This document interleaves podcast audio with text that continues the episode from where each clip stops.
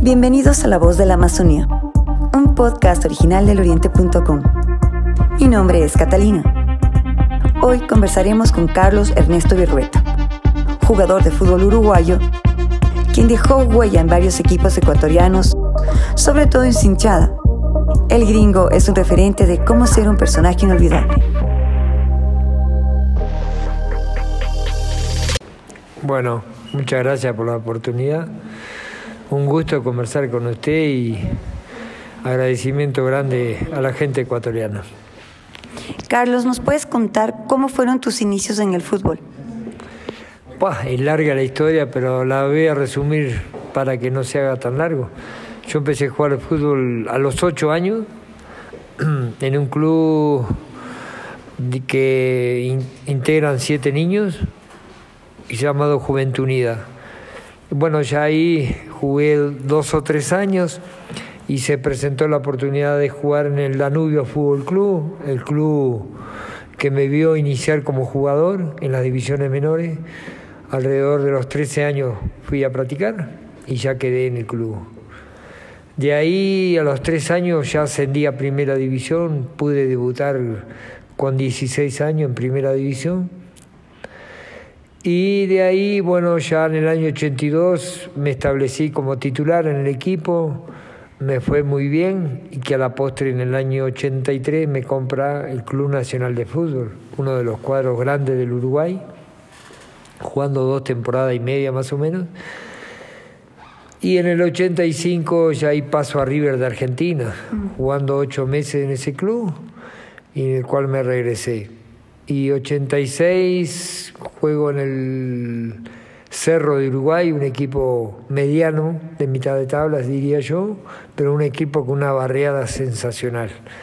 Y el 87 empiezo a generar el fútbol en el Ecuador. Ahí me vengo a Laucas, juego tres temporadas, en el 90 paso a Liga, y 93 me voy al Cúcuta de Colombia, 94 regreso a Laucas, donde eh, decido retirarme del fútbol. Carlitos, ¿cómo se da el paso del fútbol em, al fútbol ecuatoriano, mejor dicho? Ah, en Montevideo apareció Jaime Bowen, hoy desaparecido, este, y conjuntamente con el profesor Ernesto Guerra, ayudado por una persona uruguaya a que me contrataran, sabiendo de mis condiciones, bueno, fueron a buscarme a Montevideo y me gustó el desafío de venir aquí a Ecuador y me vine en el año 87 muy contento de, haber pasado tantos años aquí. ¿Y el cambio del AUCAS a Liga Deportiva Universitaria? y fue complicado, fue complicado porque este, la directiva de liga estaba muy dividida, creo que había un 80% que no quería que vinieran y un 20% que sí. Bueno, y no sé cómo internamente cómo eh, tomaron la decisión que yo viniera. Sé que Francisco Bertocchi, que fue el técnico de ese, del principio del año del 90, eh, fue quien hizo más fuerza y me pidió para que yo estuviera en el equipo y a la final se pudo concretar. ¿Qué es lo que más recuerdas del campeonato del 90? bueno, lo recuerdo todo desde el principio que empezamos muy mal hasta el final que terminamos siendo campeones, pero lo que más disfruto cada vez que me toca hablar del año 90 es el día que nos consagramos campeones. ¿Por qué eres un ídolo para la hinchada? Y bueno, no sé, eso, yo quizás este, esa pregunta se la tendría que contestar la hinchada, ¿verdad? Porque me, me adoptaron como ídolo este, y cómo me siguen dando hasta hoy, a pesar de que pasaron tantos años, tanto cariño. Personalmente puedo hacer un pequeño comentario, que es el que cuando uno hace las bien, bien las cosas y tiene buena química con la hinchada, puede llegar a lograr cosas como esta. ¿Qué pasó contigo después de salir de Liga? Y bueno, me tomé una vida de, de disfrute con mis nietos, con mis hijos, que uno no puede a veces disfrutar cuando está en actividad futbolística, ¿verdad? Se pierden muchas cosas por las concentraciones, por los viajes, por los partidos. Bueno, y se pierde mucho tiempo con la familia.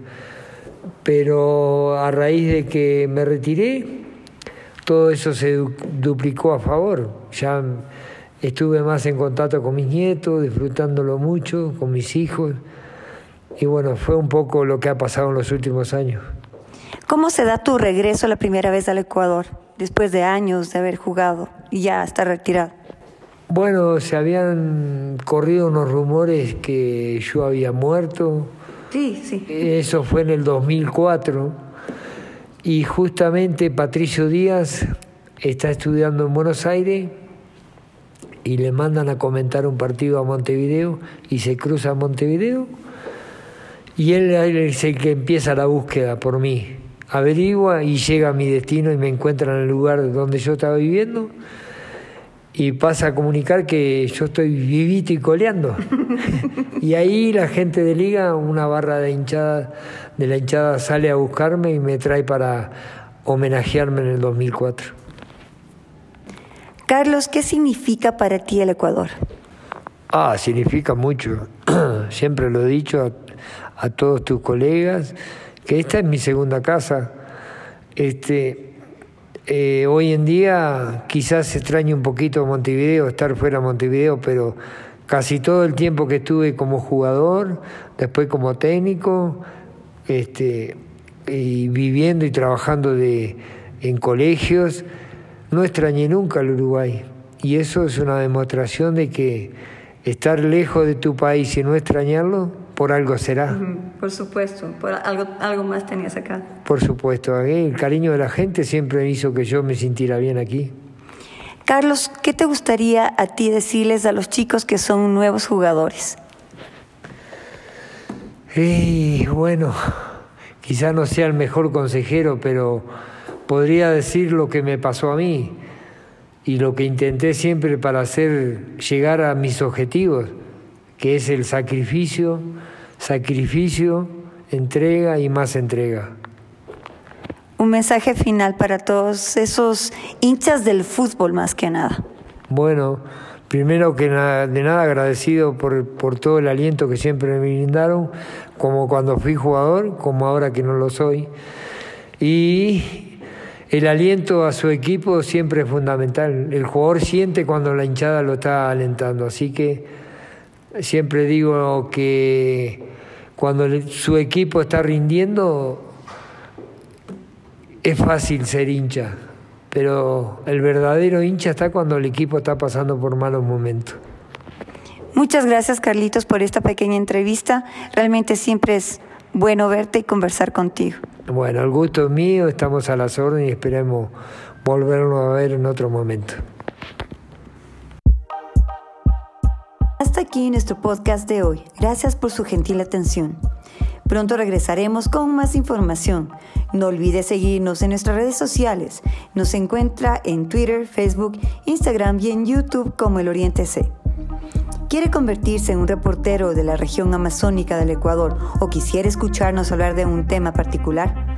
Envíanos un mensaje por WhatsApp al 593 9909 58731. Gracias.